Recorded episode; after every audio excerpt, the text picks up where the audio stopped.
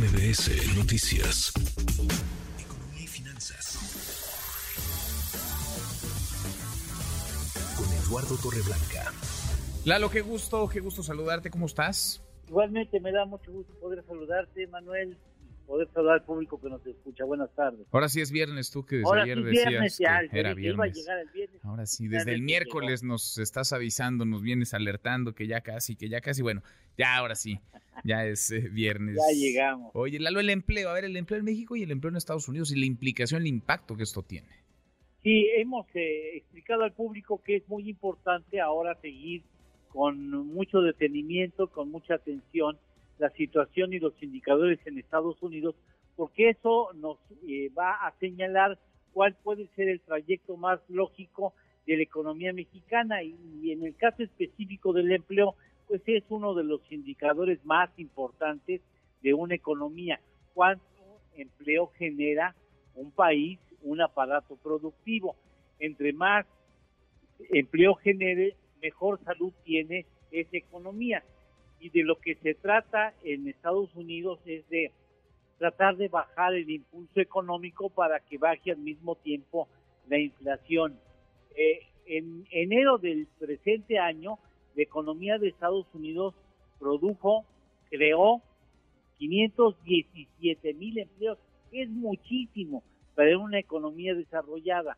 Las cosas se han ido amortiguando, ha perdido fuerza la economía, por tanto incremento en las tasas de interés y el dato de julio que fue dado a conocer en esta ocasión, en este viernes, es de que la economía de Estados Unidos generó 187 mil empleos. Y en el caso de junio, inicialmente había un cálculo de 209 mil empleos, bueno, ya bajó, lo revisaron y bajó a 185 mil, que ya son, digamos, niveles de empleo normales para una economía desarrollada. Ahora, en el, en el caso específico de los salarios, los salarios vienen incrementando 0.4% mensual, en términos anualizados 4.4%, que sigue siendo un incremento salarial muy alto para una economía que pretende tener una inflación de 2%. Eso sigue indicando que hay mucho vigor en la economía. También el- la tasa de desempleo que estaba antes en 3.6 fue calculada para el mes de julio en 3.5%, que sigue siendo considerado como pleno empleo para una economía desarrollada como es la de Estados Unidos. O sea, hay resultados mixtos, Sí. se atenúa en la generación de empleo, pero los, eh, los salarios siguen subiendo de manera muy importante. Pues sí, no hay que perderles el, el ojo y hay que revisar por eso esos, esos datos de cuando en cuando. Lalo, ¿tenemos postre?